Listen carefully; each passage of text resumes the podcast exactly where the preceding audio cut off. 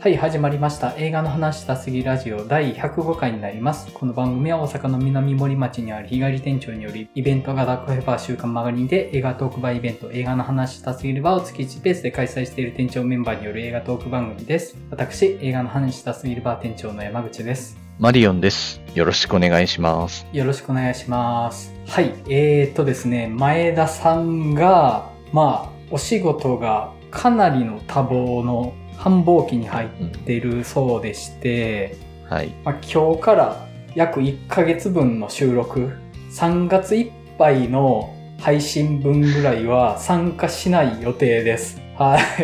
あのいやー、一気に心細くなりますよね、なんか。そうなんですよ。なんか 4, 4人が3人とかだったら、まあなんとかなるかみたいな感じになるじゃないですか。はなんか3人が2人になると途端にか細くってしょうがないですよね。そうなんですよね。もう、もともとね、原口さんがいなくなったタイミングで、ちょっと組み立てて直す必要があるぞってタイミングでまだ3人揃ったの1回しかないから、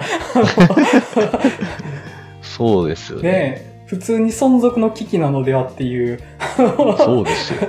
そうなんですよね。はい、まあ、ちょっとね、一旦この二人で、まあ、足腰をしっかりした状態までして、まあ、うん。前田さんは本当にね、あの、メンバーの中で一番お仕事忙しいので、はい。今後もね、不在のタイミング多いと思うんで、まあ、その絵うにん。あたってね、我々二人でちゃんとやれるぞっていうところをね、固めとかないと、はい。っていう。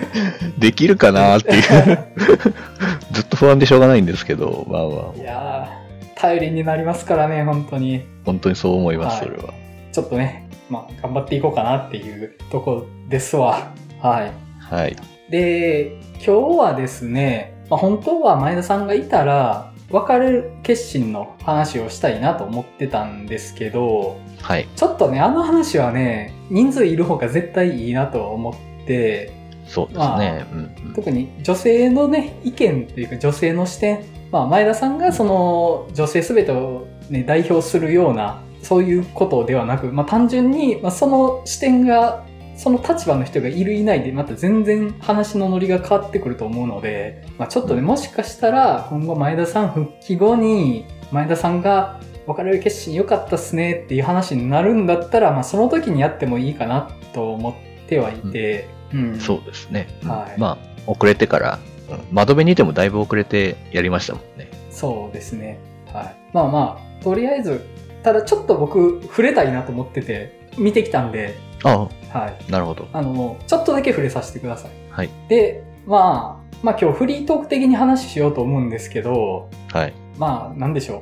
この番組の今後の企画会を兼ねたような 感じでもいいのかなと思って、なんかこういうことやれるかなみたいな。うんはいまあまあ、とりあえず、いつも通りオープニングの近況の話から温めていこうかなと思うんですけど、マリオンさんの近況いかがですか？そうですね。えっと、今回は、あの、逆転のトライアングルを見てきました。はいはいはい。まあ、アカデミー賞にも絡んでくる映画ですし、まあ今年のカンヌも撮った映画なので、まあまあ期待はしてたんですけど、まあ、これどう、笑っていいのかこれみたいな、まあ映画でしたね、やっぱりね。うん。すごく、なんというか、まああらすじがもうなんか、すごい金持ちたちが乗った豪華客船が、まあ沈没しちゃって、取り残された、無人島に取り残されてしまうんですけど、まあ、豪華客船では働くスタッフ側だった人間が優位に立っていくみたいな、まあ立場が逆転するみたいな話にはなるんですけど、うん。まあなんかそれもまあ確かにまあメインの主軸ではあるんですけど、なんか結構、それ以外にも結構バシバシ皮肉とかう、ん。そういったものが風刺がどんどん入ってくる感じっていうのがすごく面白いなというふうに読みながら思っていて、うんうんうん。もうなんか、しょっぱなからなんか、すごいモデルの男とモデルの女性のカップルがいるんですけど、うんうん。どっちがレストランでおごるかって話で揉めるみたいな話から始まるんですよ。うんうん。もうなんかツイッターとかでなんかよく、なんかもう何回も何回もループしてなんか同じ話題で燃えたりするじゃないですか、はいこういう話題っはて。なんかそういうとこから始まって、はまあ結局なん、これは何だったのかなって思うんですけど、まあなんか、結局はなんかその見た目の話というか、い。うん。まあ男性とか女性とかっていう、まあ見た目。それかまあ美しいとか醜いとかって話とかもプラスに入ってきますけど、うんうん。まあいかに人がそういう外面しか見てないかみたいな。うん。外面だけは良いな、みたいな。外面しか見てなくて本質が中見えてないね、みたいなところっていうのが、まあ、結構いろんな視点でこうビシビシと切っていくみたいな感じ。うん。もうどっちもどっちというか、まあどっちもそういう、まあみどっちも外しか見てないねっていう部分がたくさんあって、うんうん。まあ本質がどんどんずれていってしまうみたいなのが、まあ、うん。まあちょっと笑えないような、笑ってしまうようなところもたくさんありながら、まあ描いていくっていう形で、うんうん。まあかなり頭がいい人が考えたこう、風刺映画だなって感じがすごいする映画でしたね。はい。なるほどね。まあなんかその断絶っていうやつですか、そうですね。まああの、ツイッターで5億回ぐらい見たやつですよね。そうです。はい。もう、すごい。本当に、あ、もうツイッターで見た見たこの話題みたいな。僕たちずっと同じ話題で喧嘩してるんだなって思いましたけど。うんなるほどね。うん。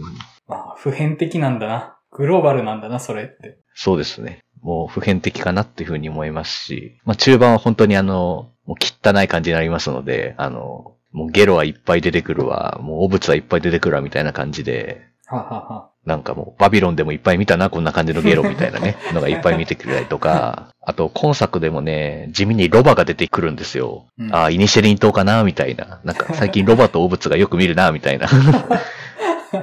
なるほど。そういうちょっとしたつながりも感じられるような映画で。うんまあちょっと、まあまあ見てみてくださいよ、これ。ちょっとまあいろいろ人と話してみたくなるような映画って感じはしました、すごく。はい。うんうんちょっとね、タイミングあったら行きたかったんですけど、僕の生活リズムと今映画の番組が噛み合ってなくって、見たい映画が全然見られてないんですよね。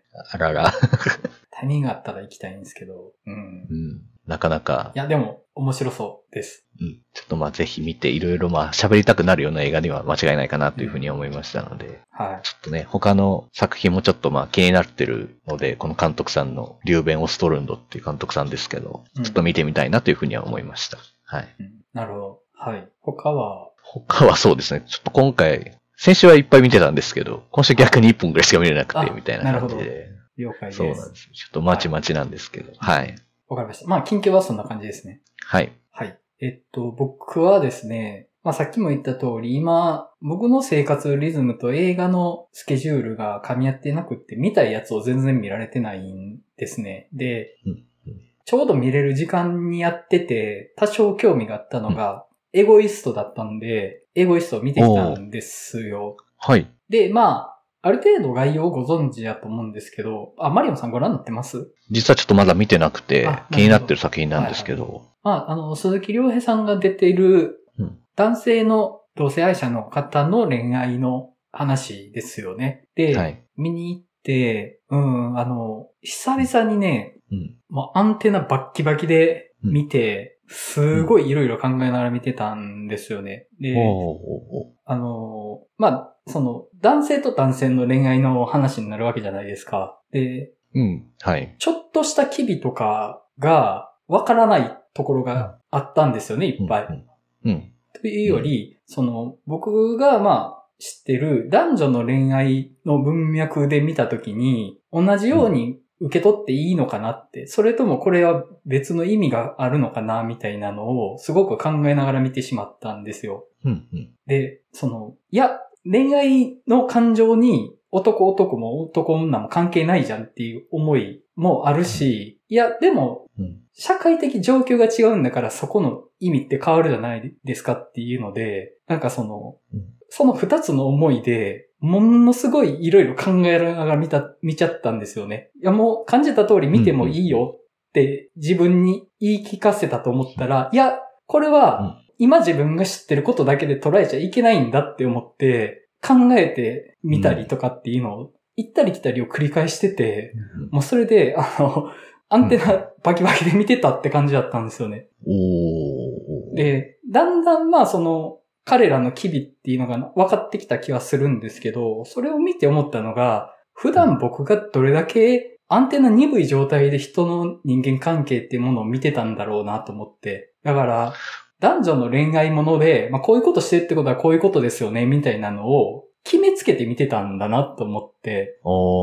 で、それが、例えばその、男の人同士になったら、どうなるんでしょう？みたいな、その、まずうん、相手に思いをちょっと匂わせるタイミングみたいなのが、男女とか逆に女男とかとはまた違うやり方になるとは思うんですけど、いや、でも一緒じゃんっていう、でも違うじゃんみたいなのをね、その違うっていうのと一緒っていうのを合わせ持ちながら見てたんですけど、うーん。まあ、突き詰めると、男、あの、同性愛だから異性愛だからとかじゃなくって、その人ごとの関係があって思いがあってってことなのかなと思ったんですけど、うん。ということは、普段僕が男女の恋愛っていうものをどれだけどんぶり感情で解釈してたのかなっていうのが反省しちゃって、いやー。なんか男と女ってこういうもんですよね、みたいな、それ自体がすっげえ雑なことだったんだなって思って、うん。まあ、まあ、ある程度なんかそういうパターンみたいなというか、うん。だいたいこんなんだよね、みたいな感じで人と接するみたいなのって、まあ、誰しもあるかなっていうのは、うん。そう思うことで、まあなんか、本当はその、その人その人になんかちゃんと機微があって、うん。それをちゃんと丁寧に本当は読み取った上でこう対話ってしなきゃいけないんだけど、うんまあそれが ちゃんとうまくいってるかどうかってわかんないよね、実際みたいな。っていうのは、まあ常に考えちゃったりとかって僕もしちゃうんですけど、うんなんかだから気持ちはなんかすごくなんか話を聞いててすごくわかるなという思いながら聞いてたんですけど。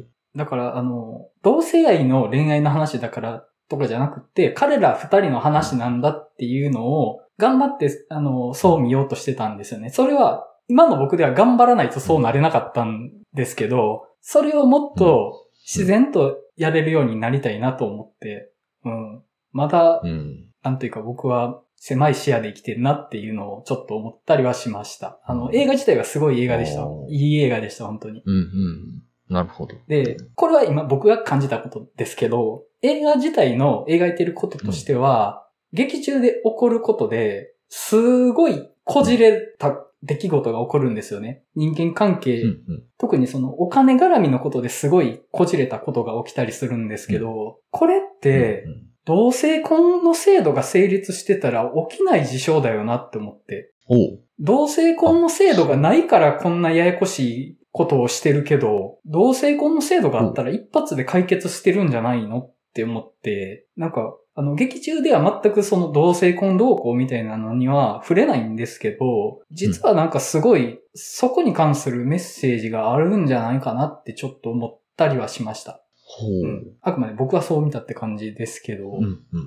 うんうん。まあ、なるほど。図らずもそういうちょっと今の社会的な問題みたいなのが立ちはだかってるのか、まあ、図らずも見えてきてませんかっていうとこうんってことですよね。なんかうんそうですね。してるんじゃないかなうん、ううん。ん、ちょっとごめんなさい。あの、この映画に関して調べてないので、ちょっとそこはわかんないんですけど、まあまあなんか、いや、同性婚やっぱいるじゃんっていうのを改めて思ったっていう、はい、っていう感じでした。うんうんうんうんそうですね。うんはい。で、別れる決心の話をちょっとしたいんですけどね。あの、はい。まあ僕の範疇でちょっとだけ喋りますね。あの、面白かったけど、全然わかんねえと思って、あの、全然わかんねえと思って、いや、わかんないですよ。うん。あれ。あんなんわかるかいっていう。で、あの、その後ね、見終わった後、わかんねえと思ってて、知り合いのうん。同じく別れる決心を見た人と話したら、結構解像度が上がったかなと思って、まあ、あの、おうおう男と女ののディスコミュニケーションの話ですよね、要するには。基本的には。うん超大雑把に言うなら。うん。うんでその、男の側から見た女性、で特に今回、在韓中国人っていう非常に弱い立場の女性じゃないですか、ヒロインがね。うん。で、そこで、すごい、杓子定規に、え、杓子定規っていいのか。すごいステレオタイプで周りが彼女のことを見てるじゃないですか。うん女だからっていう見方もしてるし、うん。外国人だからっていう見方もしてるし、で、まあそういう、うんまあ、ある程度、紋切り型の捉え方をしてて、で、それは、観客もそうなんですよね。観客も彼女って多分こういう人間なんだろうなっていう風にちょっと見てて、実際彼女は、ちょっとそれっぽい振る舞いをするんですよね。あの、基本的には福祉の本当に外国人がそれしかつけないようなうん賃金の低い仕事うん。をしている。まあ外国人ってこういう仕事してるよな、みたいな感じであったりとか、あるいはその、うん支配的な夫と結婚している。で、それはやっぱりうん。結婚っていう手段を使って移民してるようなイメージですよね。だからまあそれもやっぱり自身の容姿の良さっていうのも利用しているだろうし、まあちょっとうん。悪い女的な振る舞いもきっとしてあそこにたどり着いてると思うんですよね、彼女は。で、それをうん。そういう側面もあるかもしれないけど、周りがそれだけで彼女を捉えてるし、それは観客もそうだと思うんです。こういう人物なうんだろうな、みたいな。で、実際なんか、すっげえ悪そうだな、怪しいな、みたいな感じで彼女のエピソードが見えてくるから、まあそこでうん。登場人物もそうだし、観客も彼女に何かを押し付けてる中で分かっていくものっていうのが、うん。すごいなんか味わい深いなと思って。で、主人公も、いや、そういうの良くないよねって言ってるけど、主人公は主人公でちょっと、紳士的すぎて逆に失礼みたいな感じがあって、ああ、なるほど、なるほど。だから、ちょっと舐めてるんですね、やっぱり。下に見てるからこそ親切にしてる感じがあるし、やっぱり下心も混じってるんですよ。うん。で、もうあの、取り調べ室で寿司食べてるシーン、なんて、あの、中年の王政そのものじゃないかと思って。いや、すごい、そんなん、なんか取り調べ室で寿司とか食べるんやってのもだし、うん。あの、なんか、お寿司を食べて、片付けて、歯磨きまでするみたいまでの、あの、一連の所作っていうんですかね。丁寧すぎやんって思って。丁寧すぎませんかみたいな。あれ、すごっすごいスケベな関係性ですよね。あの、うん。あの、食べた後片付けるシーンの手際の良さが、これ、ちょっと、スケベなことしたことある男女の関係性やぞと思って、なんか、ちょっとね、あのあたり、もうちょっと怪しすぎるやんと思って、本当に。うん。そう、なんか、なんてことないシーンなんですけど、はい全部がなんか、なんでこんなに怪しくて、なんか、エロティックなんだろうって感じがちょっとしてくるというか、うん。なんかそのやっぱ気品みたいなのがちょっと、すごくなんか魅力につながってるというか、まあね、ちょっとセリフでもね、出ますけどね、誇りですよみたいな話が出ますけど、パクチャング君めちゃくちゃ食事をエッチなものとして考えてるんじゃないかと思って。うん。うん。あと、あの、主人公の奥さん、実際の結婚相手、はい。うん。その原発の主任になるような人で、すごい聡明かつ、はっきりしてる人物じゃないですか。はい。で、あえて正しくない言い方しますけど、男性能的な、ロジカル、うん。かつ、あの、竹で割ったようなことを言うタイプうん。だなと思って、で、主人公、いや、これからの時代こういう女性も、やっぱ、あの、こういう女性が活躍するんだよなって、こういう女性と、俺は結婚してるんだな、みたいなのを思いつつ、やっぱりちょっと冷めてる感じがあって、で、その、ヒロインの弱い立場の女性かつ、その、女性的な、かっこ女性的な振る舞いをするヒロインに惹かれていくっていうのが、うんやっぱり古臭い主人公、価値観が。っていう節が見えるうん。うん。っていうのが、まああって、うん。で、あえっ、と、何言おうとしてたかな。結構ね、その、まあ、運命の女、ファンファタール的な話ではあるんですけど、いや、これは裏返しだぞっていうのがね、あの ちょっと踏み込みすぎるから言いにくいんですけど、これは裏返ってるぞっていうのがね、うん。あるんですよね。そうなんですよね。うん。いや、狂わされたって思ってるけど、運命狂わしてるの自分じゃないみたいなね、とこも含めてなんか、うん。まあもうちょっとあまりね、ネタバレになりそうなんで何も言えないんですけど、はい。もそうですね。う、もう最後とか、もう、何をしているんだ君たちはみたいな感じになりませんかっていう。あれね、そんなやり方やりますみたいな。まあまあ。うん。また主人公があんまりね、その、割としみったれた人間なところが、すげえ味だなと思って、うん。あの、睡眠不足で悩んでて、で、うんいわゆる不眠症的なものというよりは、睡眠時無呼吸症候群ですよね、あれって。うんうん、そうですね。うん。呼吸を補佐する機械、CPAP っていうあの機械をつけたりとか、あれうん睡眠時無呼吸症候群やと思うんですけど、うん。こういうラブロマンスの登場人物が睡眠時無呼吸症候群って結構しまんないよなと思って。まあまあまあね。うん。いや、なんかそのね、生臭さなんですよね。その、うん、生臭い感じがすごいなと思って。うん。うん。なんかその、主人公自体は、ヒロインにとってうん恋愛の対象にはなっていると。ただ、実像とのギャップみたいなのがすごいうんあるよなっていう。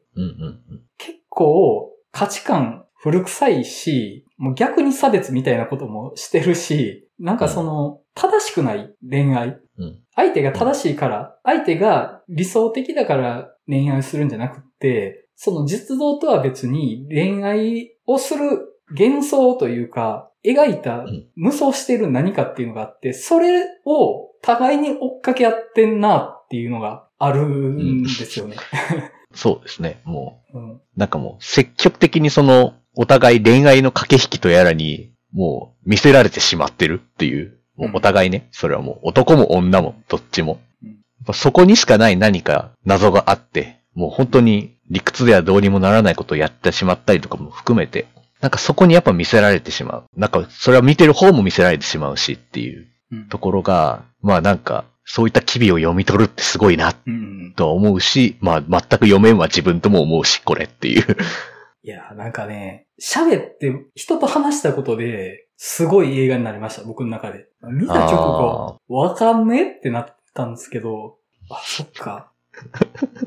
人間って面白いと思って、本当に。うん。もうなんか、本当にわけわかんないでうん。すからね、うん本当あの二人のことが僕も見てすげえ話はわかりやすいなと思っていたのにわけがわからんと思って、まあでももう、愛だよ愛って言われたら、まあそっか、みたいな、妙に変で納得しちゃうみたいな、うんうん。ああいうなんかこう、何なんでしょうか、あれは、みたいな、っていうのがまあ面白すぎるっていうね。うん。で、僕人と話した時に、はい。ちょっとこの別れる決心と重なる作品として、風立ちぬが上がったんですよ。ほうほうほうほう。で、風立ちぬって正しくない恋愛なんですよね、あれ。うん、そうですね、あれってうん。正しくない恋愛ですよね。あと、お互いがお互いの都合のいい幻想を描きうん。合い合っているというか、うん、うん。その、主人公の堀越二郎って結構ね、むっつりスケベやと思うんですよね、僕は。あいつは。うん、うん、うん。あのうん、ヒロインの直子と付き合い始める前に、その、関東大震災の後で訪問してきた、うんあの、直子の家の女中さん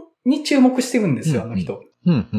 基本的に女の人にうんすごく興味があるんです、あいつは。っていうのが僕のうん意見。だからまあ、むっつりスケベだと思うんですよ、彼は。はい、はい、はい。ただ、その、その中で、まあ、たくさん女性と出会うわけですよね。堀越二郎の人生の中で。まあ、その中で一う人、ん。名家の発行の美女である直子と出会ってってなって、まうん。あ、関係がそこで生まれるわけですけど、うん。単に、むっつりスケベだった男がたくさん出会った女性の中で繋がった関係の一つを、直子の側から、うん。この出会いが運命だったようにコントロールしていく話やなって思って、はあ。なるほど。あの、タバコのシーンって覚えてますかね？直子が寝てるところがで、病気で、はい。心でタバコ吸うってやつですよね。はい。覚えてます、覚えてます。あれ、ひどい描写だって結構ちょっと話題になったりはしてて、当時そんな、結核の患者の横でタバコ吸うかみたいなの言われてってありましたね、なんか。うんましたよね。あったあった。ありましたね、そんな。でもあれって、そこまでする自分っていうものの演出というか、うん直子の側からの縛りをかけていってるなと思うんですよね、あそこ。二郎の行動が制限されていってるなと思って。あれをされることで。うん。えっ、とね、すげえ僕、ややこしいことを 言おうとしてるんですけど、あの、そういう結果だけど、タバコを吸う部屋に一緒に入れる女ですよ、私はっていうアピールの意味もあるし、罪悪感を植え付けてる行為でもあるし、あ何よりプレイだと思うんですよね。ああいう、あのあー、そういうことか。あー、ははい。もうんで、その、これだけ預け合っていますよっていうプレイだと思うんですよ。う、うん。うん。でうん、その、預け合ってるっていうプレイは別れる決心にもあったと思うんですよ。あの、うん。ありましたね。寝るとき呼吸合わせるとこね。あうれ、ん。はい、はい、はい。実際に浮気でセックスされるよりよほどやばい行為だと思うんですよね、あれ。あれやばいなと思って。まあ、まあ、まあ似てるかわかりませんけど、あれですよね。あの、私は最悪でどこまでが不倫じゃないかっていうのをなんかやり合うみたいな時の、あ あれ、あの戯れと似たようなやつですよね。その、心の預け合いっぷりが、体が結ばれるより、よほど気持ちがよそ行ってる感が強いっていう、あうん。そうですよね。いや、うん。の、そうなったらもう、他にはいけないというか、うん。なんかね、どんどん単なる出会いの一つでしかなかったものが運命の出会いに収束していく感じがするうん。なと思うんですよね。あの、うん。うん。まあ、別れる決心もそうかもしれないし、もう風立ちぬはそうだなと思って、うん。まあまあそうですね。確かにまあ。確かにな。いや、あんまり。り説明できてないことを僕勝手に自分の中で結びついてることにして喋ってる気がするんで。ごめんなさい。まあでも、いえいえ、まあでもやっぱ、まああの、最後の、あの、別れる決心の最後の、はい。あれってやっぱり、あなたに私を刻み込んでやるわの現れじゃないですか、多分、あれって。うんそこまでやりますかってことをするみたいな。運命ぐちゃぐちゃになってほしいっていう。やっぱそれはもう、まあ確かにお互いそれをやろうとしてるなっていうのは、まあに、確かになんかそこで繋がるのかと思って面白いなと思ったし。うん。やっぱりなんか、まあ確かにそれは運命狂わされたいみたいな、ちょっとした願望みたいなのって、まあ、みんなあるわなっていう。出すか出さないかは別としてっていう。うん。いやもう、本当あの、別れる決心見ててあの、まあ結構、なんかちょっとセリフで印象的なセリフあるじゃないですか。あの、言っていいのかなまあ、完全に崩壊しましたっていうシーンあるじゃないですか。はい。はい。い、や、それ言ってみたいわと思って。しょうもないマ。リオンさん、そのセリフ気に入ってんな むっちゃ気に入ってんな あ、それちょっと行ってみたいな、みたいな。って思いた、まあそういうちょっと憧れみたいなのを、まあ僕は捨てきれてないよね、みたいなところも含めて、まあそれがまあちょっと揺るがされる話でもあるしっていうところで、だから結構単純にそういう、まあ愛はミステリーですよ、みたいな映画をやりつつちょっとうまく解体しても見せるみたいな、うんすごいなんか、よくこんな複雑なことできるな、みたいな、いうふうにはすごく思いますね。うんそうですね。で、まあ、愛はミステリーっていう言葉、さっきおっしゃられてたじゃないですか。で、その、はい。愛はミステリーっていうのを単純化して捉えてると、しっぺ返し食らうぞっていうことでもあるなと思って、いうん。や、女って謎ですよね、みたいなことを雑に言ってたら、自分が痛い目見るか、あるいは相手に痛い目を合わせてしまうぞ、みたいなのもあるなと思って、いや、女ってわかんねえな、みたいな、その、女ってわからないもの、